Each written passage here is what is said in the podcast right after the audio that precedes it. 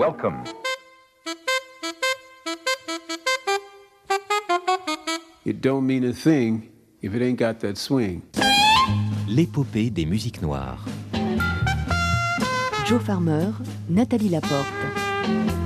Fellas, I'm ready to get up and do my thing. jigida kani jigi misɛnya o man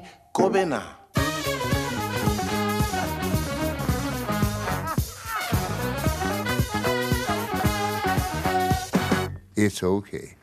You know, it's okay.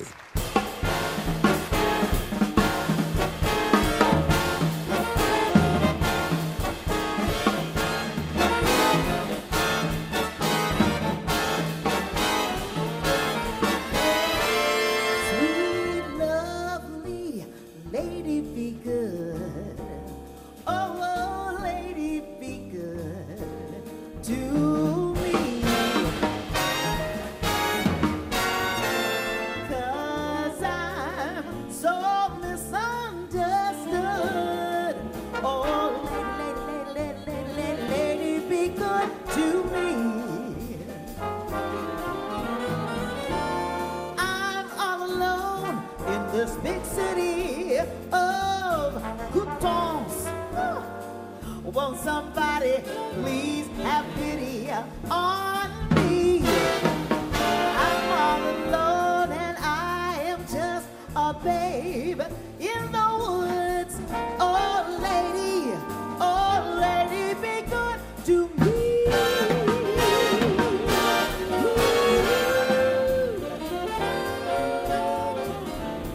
Nous venons d'ouvrir cette nouvelle épopée des musiques noires avec l'exquise Didi Bridgewater qui se produisait à Coutances en Normandie le 19 mai 2023 dans un programme consacré à la grande Ella Fitzgerald. Elle était alors accompagnée par une formation de haute tenue, l'Amazing Keystone Big Band, un orchestre d'une bonne quinzaine de virtuoses dirigé de longue date par quatre fins instrumentistes, Bastien Balaz, John Boutelier, Fred Nardin et David Enco. Tout ce beau monde a ravi les spectateurs du festival Jazz sous les pommiers, où nous avons donc rencontré l'illustre Didi Bridgewater.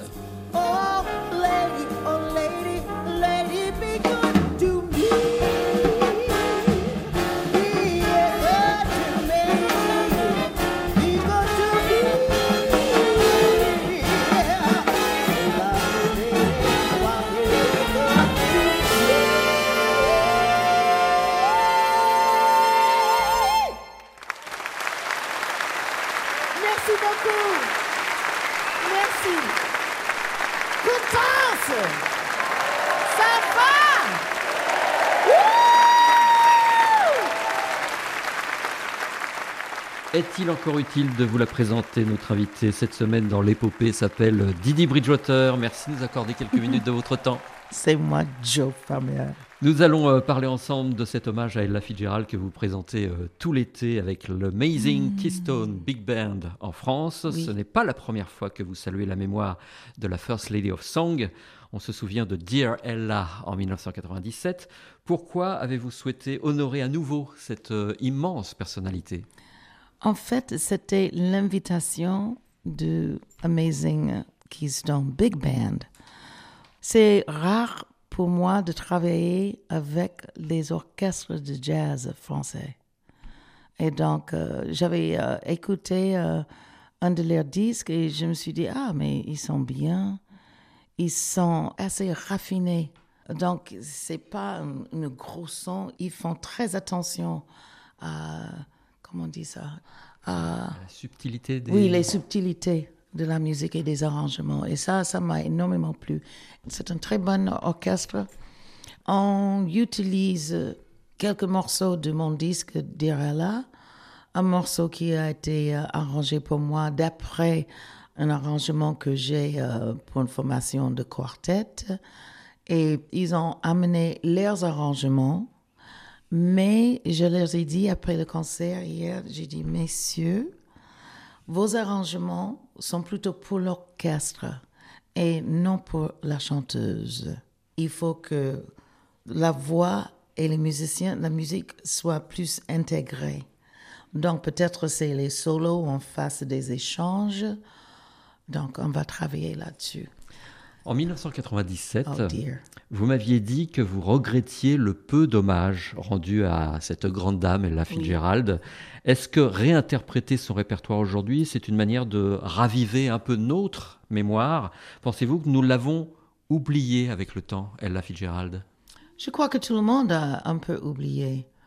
Mais je peux dire de l'autre côté, Joe, que tous les ans, j'ai au moins un concert dédié à Ella Fitzgerald. Donc, elle ne me quitte pas du tout. Et ça, c'est génial. Mais je pense que le public a un peu oublié Ella. Est-ce que vous avez eu le plaisir de la rencontrer? On s'est rencontrés, euh, je suis allée la voir au Japon, un peu en dehors de Tokyo. Elle faisait un concert.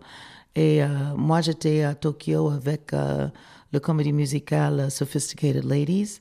Et j'ai vu dans un journal américain qu'elle avait ce concert. J'avais demandé à des danseurs dans Sophisticated Ladies de venir avec moi. Tout le monde m'a dit Ella qui? C'est qui cette Ella Fitzgerald? Ils étaient perdus.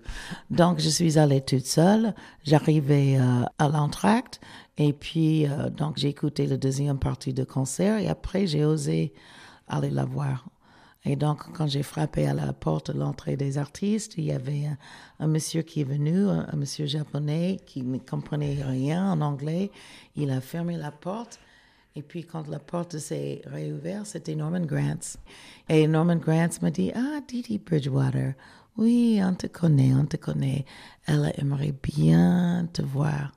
Il m'a escorté dans sa loge. Et euh, la deuxième fois que je l'avais vue, c'était peu après, à Paris.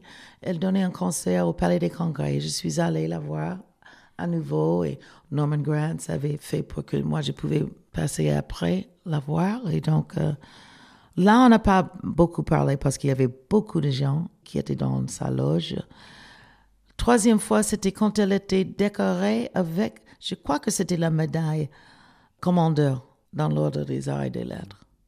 Et donc, euh, j'étais invitée pour la cérémonie et après, euh, l'ambassade américaine euh, lui a donné une réception, donc j'étais invitée euh, pour ça aussi. Et la chose qui m'a frappée, c'était que tout le monde était assemblé, tout le monde clinquait des flûtes de champagne, ils parlaient, distribuaient leurs cartes d'affaires et tout ça. Il n'y avait pas d'Ella Fitzgerald. On est là pour fêter Ella, elle n'est pas là. Donc, j'ai quitté cette foule et je dis, bah, je vais me balader dans la résidence. et je l'avais trouvée dans un petit couloir qui donnait sur le jardin derrière, assise sur un petit canapé de place, toute seule. Et je suis allée la voir, je lui ai demandé est-ce que je pouvais m'asseoir avec elle? Elle m'a dit oh oui, oui, oui. Et c'est là où on avait vraiment parlé. Et c'était euh, cette fois où elle m'avait dit qu'elle détestait ses réceptions, que personne n'était là pour elle. C'était le fait d'être assemblée, de, se frimer et tout ça. Elle n'aimait pas ça. C'était une femme assez privée qui ne parlait pas des choses personnelles. Et le fait qu'elle avait fait ça avec moi, c'était quelque chose de très spécial. Qu'est-ce qui vous fascinait dans sa technique vocale? Est-ce que c'était son scat, son rythme, sa justesse? On dit souvent que personne ne peut égaler Ella Fitzgerald. Non, et c'est la vérité. Donc, moi, jusqu'à pas comme elle, moi, j'ai grandi dans une autre époque du jazz, et c'était le bebop, et elle, c'était le swing. Elle a un vocabulaire assez particulier, et elle avait une clarité de la voix exceptionnelle. Et le tempo, incroyable. Quand j'avais fait Dear Ella, j'ai passé un jour à essayer de faire son scat sur euh, Airmail Special. Impossible. Et c'était le moment où je me suis rendu compte que si je faisais un hommage, il fallait que je le fasse de ma manière et non en essayant de l'imiter. Vous me disiez il y a quelques années que vous saviez chanter avant de parler. Ma mère m'avait dit que euh, Ella Fitzgerald était sa chanteuse préférée quand elle était enceinte avec moi et quand j'étais née. Et que elle m'a dit à l'âge de 10 mois, je pouvais me mettre debout et je prenais les rails de lit de bébé Et elle mettait un album, un disque d'Ella, et j'étais là. Elle m'a dit que je me berçais, mais je faisais du scat avec elle. Pour moi, ça, c'était peut-être la raison pour laquelle j'ai toujours savais scatter. C'était quelque chose de pas facile, facile, mais je pense que ça vient a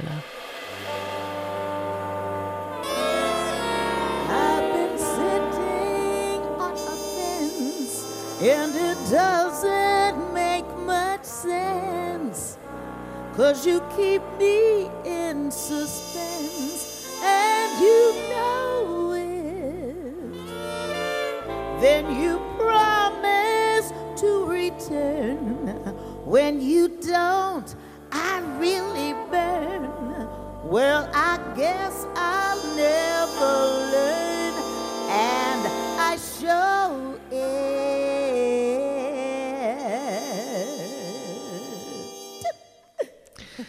Didi Bridgewater, euh, vous tentez constamment de nouvelles expériences, euh, avec toujours cette volonté de célébrer vos aînés, Ella Fitzgerald, Billie Holiday, Josephine Baker, Horace Silver, Duke Ellington, récemment Mary-Lou Williams, je crois. Est-ce que c'est une manière de perpétuer la tradition et d'éduquer la jeune génération? Absolument. C'est trop facile de changer des choses et d'essayer, pour moi, je ne sais pas, je vois les choses comme ça, que c'est facile de prendre les traditions et de les refaire dans sa manière et de faire quelque chose de nouveau. Euh, je regarde les gens comme euh, Terry Lynn Carrington ou euh, Robert Glasper. C'est les deux dieux de moment aux États-Unis. Terry Lynn Carrington, elle essaie de mettre le focus sur les femmes avec son nouveau projet, mais elle aime travailler avec les rythmes. Et donc, je me suis dit, mais oui, mais on est en train de perdre. Et Robert Glasper, il a fait une façon de mettre le jazz dans le RB et tout ça. Et, et donc, mais il a peu de personnes qui travaillent avec les traditions. On a Samara Joy. Et qu'est-ce qu'on était choqués qu'elle avait gagné le Grammy? Pour l'artiste nouveau. Une chanteuse de jazz vient de gagner le Grammy, le prestigieux Grammy. C'est magnifique. En voyant Samara, en voyant Jasmine Horn, Cécile McLaurin-Salvant, elle commence à faire sa propre chemin. Parce que pour moi, Cécile, c'est plutôt artiste dans le sens large, parce que euh, elle dessine, elle écrit, elle fait plein de choses. Donc, nous, on dit a multi-hyphenate. She's a multi-hyphenate. Elle a plusieurs palettes, Cécile. Donc, pour moi, c'est pas uniquement jazz. Elle pousse les murs un peu en gardant un peu la tradition. Elle, c'est une merveilleuse scatteuse. On parlait de tradition d'Ella Fitzgerald. Yes. Qui pourrait aujourd'hui perpétuer la tradition de Didi Bridgewater? Bonne question. Quand j'écoute la musique, c'est pas du tout jazz. Moi, je préfère écouter les oiseaux et d'essayer de faire un scat parce que j'ai plein d'oiseaux là où j'habite, dans la Nouvelle-Orléans. Je suis un peu en dehors de la ville, un peu en campagne et à côté d'une réserve pour les animaux. C'est ça qui m'inspire. En ce moment, on a ces oiseaux rouges, cardinals. Ils ont une siffle que j'essaie d'imiter. Je vais dehors et je fais ce siffle et puis s'il y a un cardinal dans l'environ, il me siffle. Donc, j'essaie de faire ce genre de choses. Je ne sais pas ce que j'essaie de faire. Je vais te dire une chose. Depuis que j'ai quitté la France, je ne suis pas du tout inspirée musicalement parlant. J'ai senti une sorte de liberté artistique en France que je ne retrouve pas aux États-Unis. Et je trouve que les choses sont jugées. Le public laisse pas les artistes faire une réelle recherche et création et tout ça. Donc, je suis un peu perdue depuis que je suis retournée aux États-Unis, à être très honnête.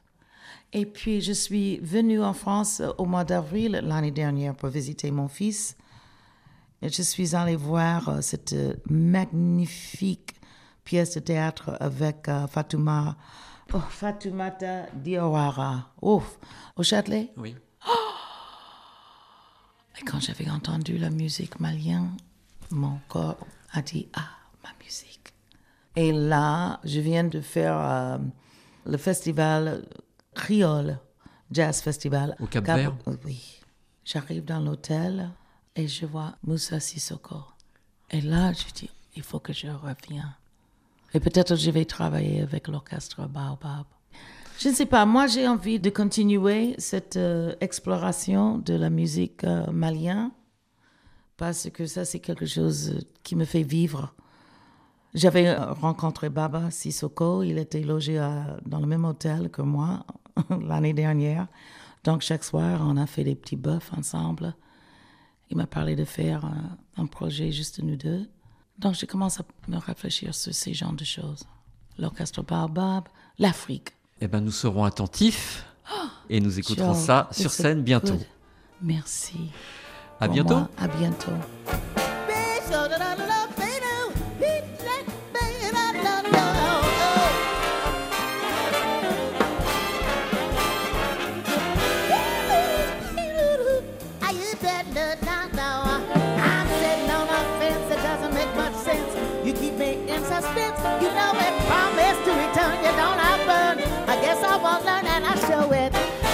You got a heart and if you're kind. Don't keep us apart, make up your mind. You're undecided now, so what are we gonna? Now, what are we gonna do?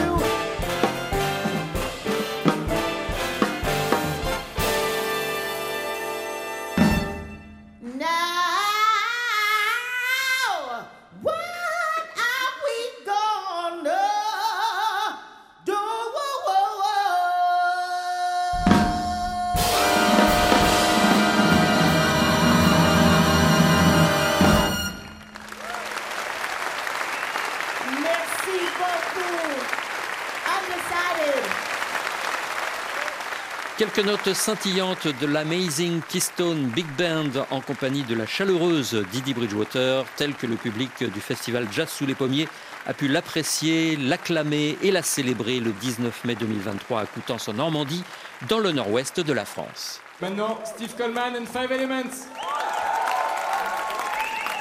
L'éclectisme de ce rendez-vous musical majeur du printemps nous a également permis de rencontrer un incroyable saxophoniste dont la science du rythme et de l'improvisation nous a bluffé le 18 mai au théâtre municipal de Coutances. Il s'appelle Steve Coleman.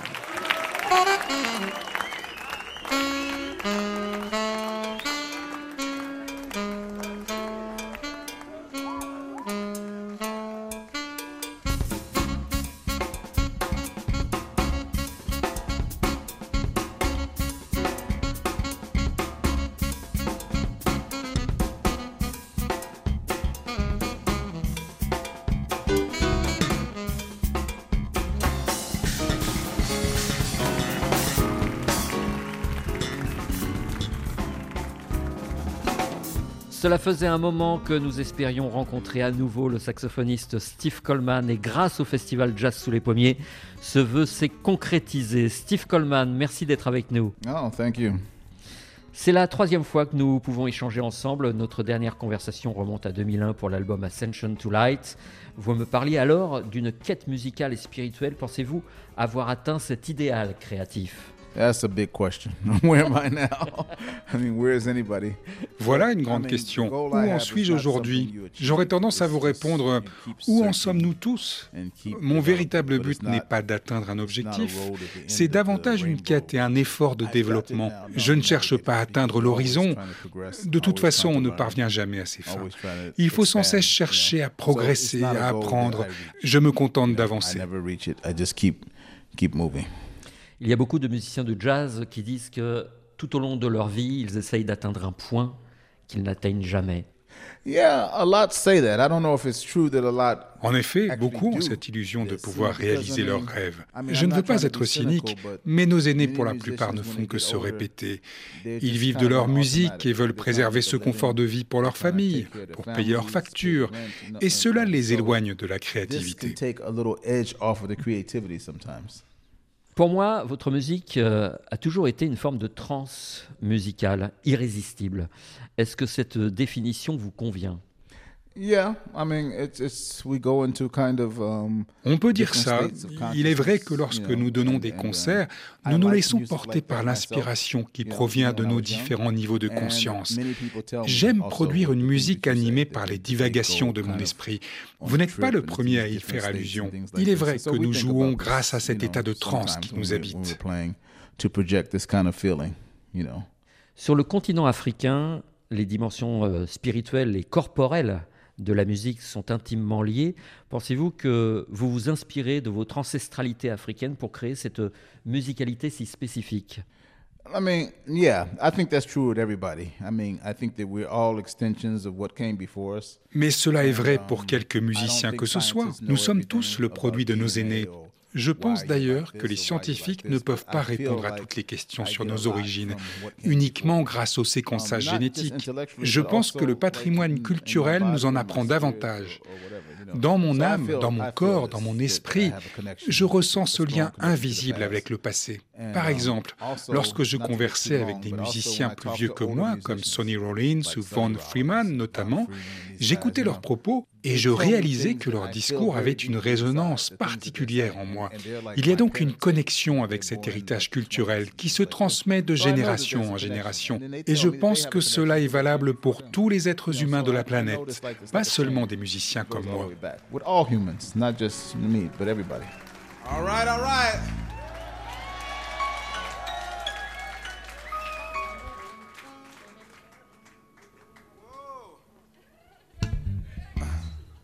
Ah. Uh. Gang gong gong gong. Slang gang gong gong. Ah. Ding ding ding ding ding ding ding ding ding ding ding ding ding.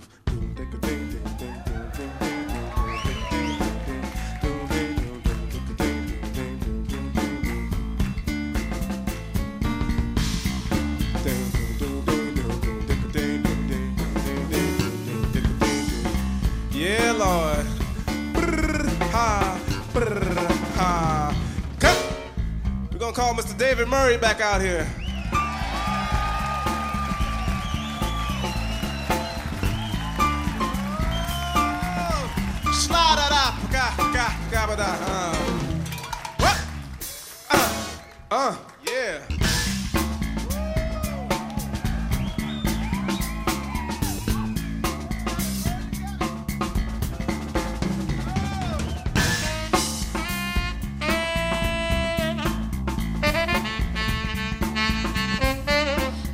Coleman, euh, je continue d'écouter avec plaisir le live au Hot Brass euh, paru en 1995. Quand David Murray se lance dans un solo de sax prodigieux sur I'm Burning Up, c'est de l'impro total ou est-ce que c'est un exercice de style longuement répété? En fait, il ne savait pas du tout ce que nous allions jouer. Si la connexion a eu lieu entre lui et nous, c'est parce qu'il avait acquis une culture musicale qui nous était commune. Il ne connaissait pas le langage musical que nous utilisions car c'était la première fois qu'il jouait avec nous. Mais il a cependant très vite compris ce que nous essayions de développer. Il s'est laissé porter par les vibrations du groupe.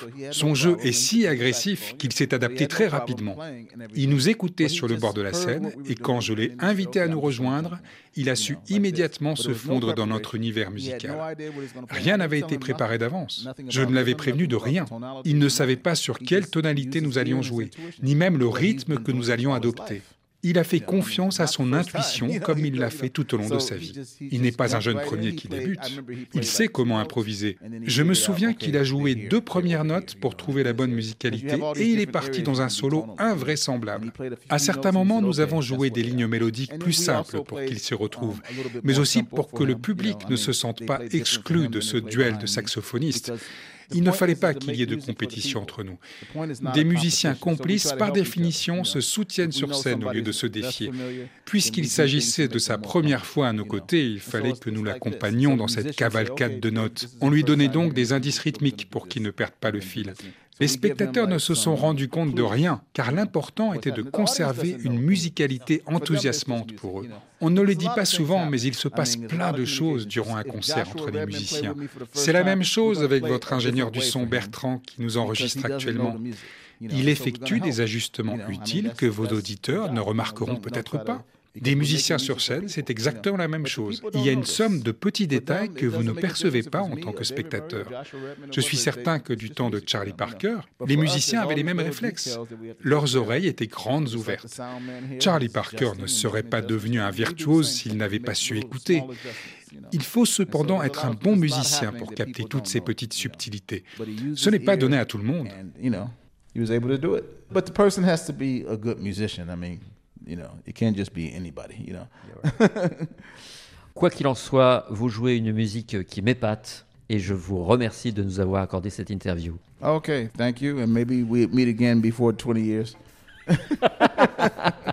we'll be old guys. Yeah, yeah. Like, yes, I remember the last time. Merci beaucoup. Thank okay. you so much. All right. Okay.